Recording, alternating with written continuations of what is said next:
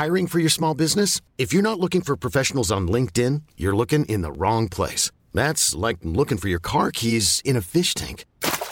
LinkedIn helps you hire professionals you can't find anywhere else, even those who aren't actively searching for a new job but might be open to the perfect role. In a given month, over 70% of LinkedIn users don't even visit other leading job sites. So start looking in the right place. With LinkedIn, you can hire professionals like a professional. Post your free job on linkedin.com slash achieve today.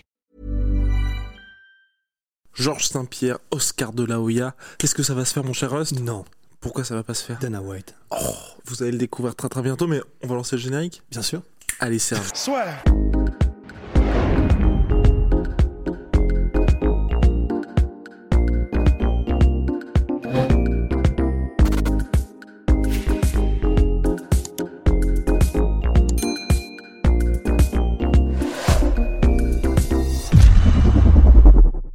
Oui, malheureusement, malheureusement, ou pas hein, d'ailleurs, nous n'aurons pas Georges Saint-Pierre contre Oscar de la Hoya en boxe anglaise. Il y a quelques mois de ça, Oscar de la Hoya, légende de la boxe bien évidemment, annonçait sa volonté de revenir à la boxe.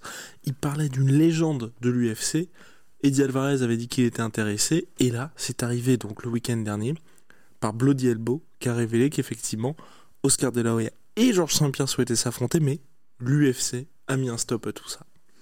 Ouais, et, euh, Et bah, depuis confirmé par Georges Saint-Pierre. hein, confirmé par. Georges Saint-Pierre. Et puis, va- j'ai envie de dire, même avant que Georges Saint-Pierre confirme, ça se sentait en fait, que ce soit la manière dont le boss de, euh, Thriller avait euh, décrit un peu la situation, la réaction de Dana White, ça se sentait que c'était probablement vrai. C'est-à-dire que dans la conférence de presse où euh, le journaliste a demandé à Dana White, mais du coup, il paraît que vous avez stoppé un combat entre Georges Saint-Pierre et Oscar de la Hoya. En gros, la réponse de Dana White, c'était juste, mais, mais, mais, pourquoi vous écoutez ces, ces bandes de merde? Mais vraiment, avec les insultes et tout. Hein. Pourquoi vous écoutez ces, ces, putains d'idiots, etc. Mais, et donc, évidemment, la confirmation est venue de Georges Saint-Pierre. On n'est pas surpris, mais euh, je vais pas te retirer les lauriers. Euh, c'est toi qui avais euh, la, comment dire, la théorie la plus, pour moi, qui avait le plus de sens sur ce pourquoi l'UFC a voulu mettre un stop à ça et Dana White le premier. Donc, euh, Let's go, let's go. À la différence en fait de Ben Askren, parce que je pense que les gens se posent la question, mais pourquoi Ben Askren? Alors qu'il était retraité, comme Georges Saint-Pierre, mais qu'il a pu combattre en boxe anglaise, donc on le rappelle, hein, chaque fois que les des combattants à l'UFC prennent leur retraite, soit l'UFC leur dit bah on coupe ton contrat, tu fais ce que tu veux ensuite, soit l'UFC purement et simplement en fait geler le contrat de l'athlète quand c'est des vraiment superstars et qu'ils ont qu'elles ont toujours un potentiel. Par exemple Georges Saint-Pierre, à la différence de d'Anderson Silva qui là maintenant lui va, va vaquer à ses occupations tout simplement. Donc pour Georges Saint-Pierre, en fait, ce qui s'est passé, c'est que, enfin, selon moi, hein, selon moi, bien évidemment, mon cher Rust, déjà, Ben Askren, je pense que l'UFC, enfin, tout le monde était persuadé que Ben Askren allait défoncer Jake Paul. Je pense qu'il y avait ça. Et deux, l'UFC prenait pas beaucoup de oui, risques. c'est ça, parce que c'est quelqu'un qui avait déjà perdu trois fois. euh, Exactement. C'est pas une légende de l'UFC. Deux le fois, deux fois. Le combat Ah contre oui, Robbie Lawler, Robbie il a gagné. vrai, putain, pardon. Gagné. Parce que, on, on l'a vu, celui-là. Je sais plus Oui, si oui, on était là, ouais. mais mec, tu sais, c'était la première expérience que j'avais eue en... à côté de la cage. Et ce slam, je m'en souviendrai toute ma vie. hein. Vécu à Et le l'encontre, ground tu sais. and pound, oh là là là là là. C'était, c'était vraiment fou. C'était terrifiant, ouais. Voir Robbie Lawler euh, full violence à quelques mètres, c'est une expérience que j'oublierai jamais de ma vie. hein. Bah d'ailleurs la dernière fois qu'on a vu Robbie Lawler comme ça. hein. Oui. Donc euh, bref. Parenthèse close, mon cher Rust. Le, pour moi, le gros risque qu'il y avait, c'est pour ça, à mon avis, que l'UFC a mis un stop à ça. Même s'il y avait potentiellement de l'argent à se faire dans le sens. Même euh, disposition que Conor McGregor contre Mayweather, où l'UFC est aussi partenaire du truc, donc il récupère un petit billet.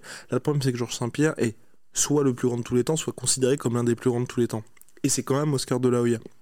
Et pour moi, je pense que l'UFC, ils se sont dit, bon, avec le précédent Ben Askren, même Conor McGregor, toute proportion gardée, parce que c'était contre Floyd Mayweather, il y a quand même un risque non nul pour que Georges Saint-Pierre perde et ou se fasse mettre KO. Et donc pour l'image de l'UFC, qu'il y ait un Georges Saint-Pierre qui, en 2019, même 2020, était toujours en discussion pour affronter Rabib, donc sur le papier, en tout cas, le mec est...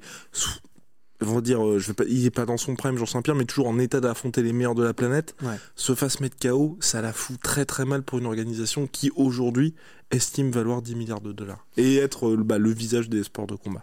Ouais, je, je pense aussi que c'est ça, mais parce que c'est vrai que je pense qu'il y a un, pour le coup une image à ne pas ternir pour l'UFC, et c'est vrai que le risque serait trop grand. Et c'est-à-dire que, à la limite, en fait, depuis que tu m'as dit ça tout à l'heure, j'ai envie de dire, même s'il gagne, en fait, Georges Saint-Pierre, est-ce que ça apporte vraiment quelque chose? Parce que tout le monde va dire, en plus, on connaît de la Hoya en ce moment, tu vois, enfin. euh, son état de forme entre guillemets ou de non forme.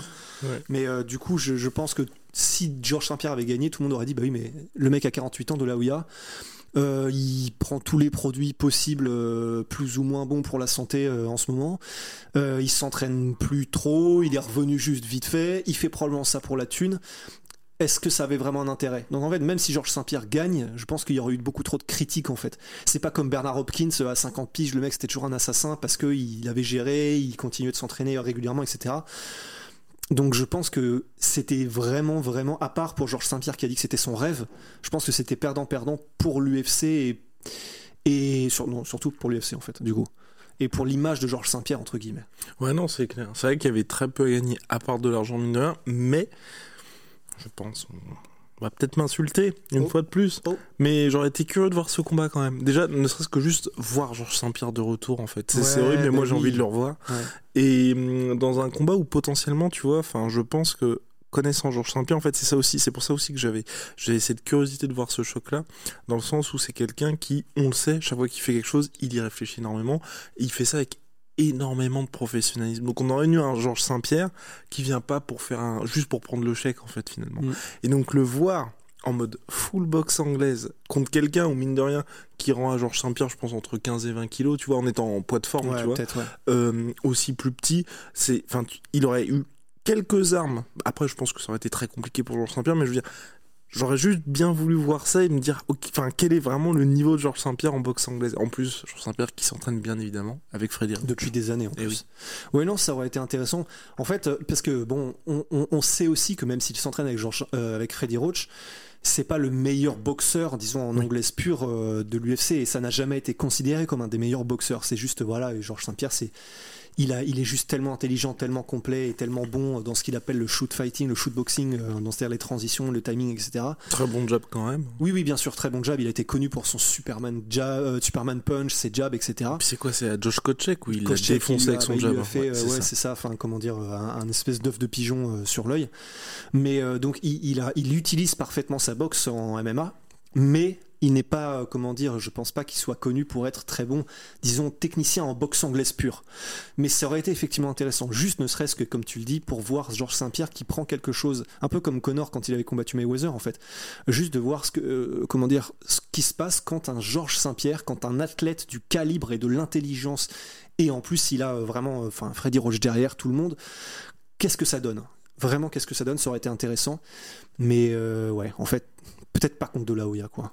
Non, c'est clair. Et puis maintenant, pour le coup, c'est vrai que, tu vois, quand De La Hoya a dit je veux le meilleur de l'UFC, je pensais à un truc du type Eddie Alvarez, enfin, tu vois, un meilleur, enfin, un meilleur de l'UFC qui ne veut rien dire, tu vois. Là, il y a des discussions comme quoi Vitor Belfort aussi voudrait revenir en boxe anglaise. Tu vois, quelqu'un de ce calibre-là. Mais là, Ouais. un Georges Saint-Pierre, je trouvais que c'était en soi intéressant.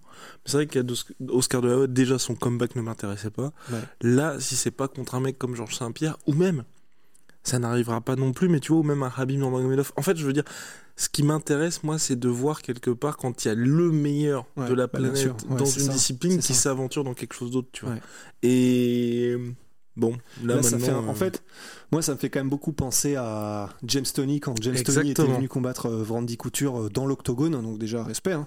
mais un peu le même délire, c'est-à-dire quelqu'un qui est déjà euh, largement sur la fin, qui vient parce que ça permet de toucher un chèque et puis il essaye, il essaye un nouveau truc. Bon, bah là, il serait, il serait dans son domaine, Oscar de la Hoya, mais je pense que tu vois ce que je veux dire, c'est juste. C'est voilà, on, on sera très loin d'avoir le meilleur Oscar de la Hoya et puis euh, Tyson, tu vois, il y a, il y a- c'est Tyson, c'est-à-dire que c'est quelqu'un qui est tellement unique et qui est un petit peu comme les BJ Penn et puis quoi qu'on en dise Badrari, les mecs ils ont tellement euh, cimenté leur légende quand ils étaient bons et en activité, quand ils étaient au meilleur, que en fait tu sais, c'était qu'avec BJ Penn, même quand il était sur sa série de euh, 45 défaites d'affilée, bah t'avais toujours ce côté quand il allait combattre, peut-être qu'on va le voir, peut-être qu'on va le voir de nouveau. Oscar de la Hoya c'est une légende absolue de la boxe anglaise, mais en, mais en plus tu vois, je trouve que là s'il revient même à 48 ans, il n'y a pas ce côté, c'est Tyson qui revient, c'est la machine à chaos, c'est la légende ultime des sports de combat qui revient. Donc euh, même pas spécialement intéressant, je trouve. Après, je suis pas ultra fan d'anglaise, mais tu vois, c'est pas comme un retour d'un Tyson, c'est pas un truc comme ça, quoi. pour l'argent. Ah oui, oui, c'est sûr, c'est pour le fric, hein, mais euh, bah oui. Enfin, mais voilà, mais en tout cas, surprenant, moi, c'est ce qui me choque surtout, c'est de voir Georges Saint-Pierre attaché à un projet comme ça. Parce que ça veut dire, mine de rien, que dans un coin de sa tête, il se dit pourquoi pas revenir pas en MMA pour l'instant, mais Ouais, mais après, c'est ce qu'il avait dit, euh, GSP, c'est que comme il était vraiment ultra fan de Oscar De La Hoya, qu'il le regardait quand il était plus jeune, combattre, etc. Je pense que. il a dit ça pour expliquer le combat ou avant, même dans Bah, moi, de ce que j'ai vu dans, Ok. dans- dans l'article, je crois que c'était Mad Junkie, c'était genre vraiment pour, euh, pour expliquer sa volonté de combattre Oscar De La Hoya. C'était anglaise, oui, mais surtout parce que Oscar De La Hoya. Donc, euh, et puis en plus de ça, Georges Saint-Pierre, lui, il était en mode, euh, bah moi, je vais tout donner aux, aux œuvres de charité, machin. Enfin, tu vois, il était en mode, on va s'amuser, je vais combattre euh, une de mes idoles, et puis ça va être bien, et puis ça me permet comme ça de, de- m'entraîner sérieusement pour un truc original que j'ai pas fait avant. Donc pour JSP, GSP, je pense que c'était un- une démarche peut-être un peu plus saine euh, que, que, que de la Hoya. on, Mais, ouais. on n'élaborera pas là-dessus. Non, on n'élaborera pas. euh, juste écouter le dernier euh, truc, euh, comment dire, euh, ses interventions sur Thriller, Oh là là. sur le show de Thriller, et vous comprendrez ce qu'on veut dire par euh, substance qui te donne un peu la pêche. Qui a présenté ses excuses d'ailleurs, Oscar de la Hoya après. Ouais, parce que, ouais. En tout cas, je pense qu'on a fait le tour sur la question.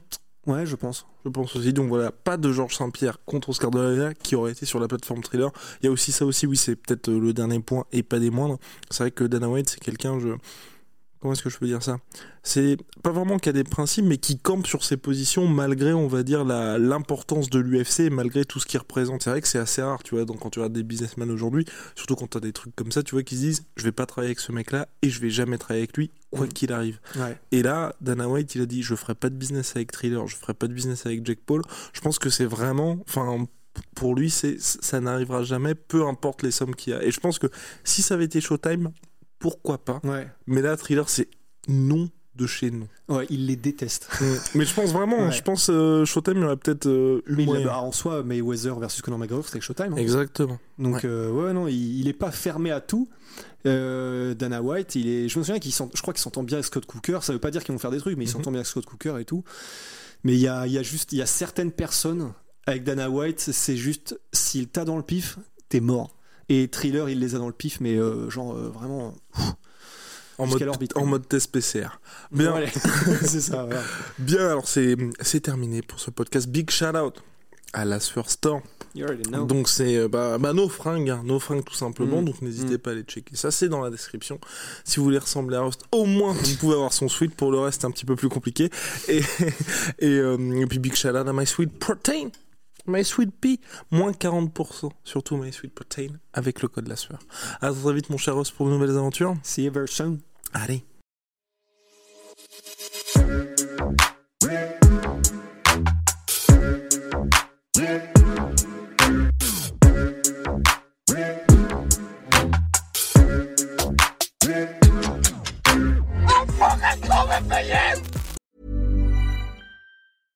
Ever catch yourself eating the same flavorless dinner three days in a row? Dreaming of something better? Well, HelloFresh is your guilt free dream come true, baby. It's me, Kiki Palmer. Let's wake up those taste buds with hot, juicy pecan crusted chicken or garlic butter shrimp scampi. Mm. Hello Fresh. Stop dreaming of all the delicious possibilities and dig in at HelloFresh.com. Let's get this dinner party started.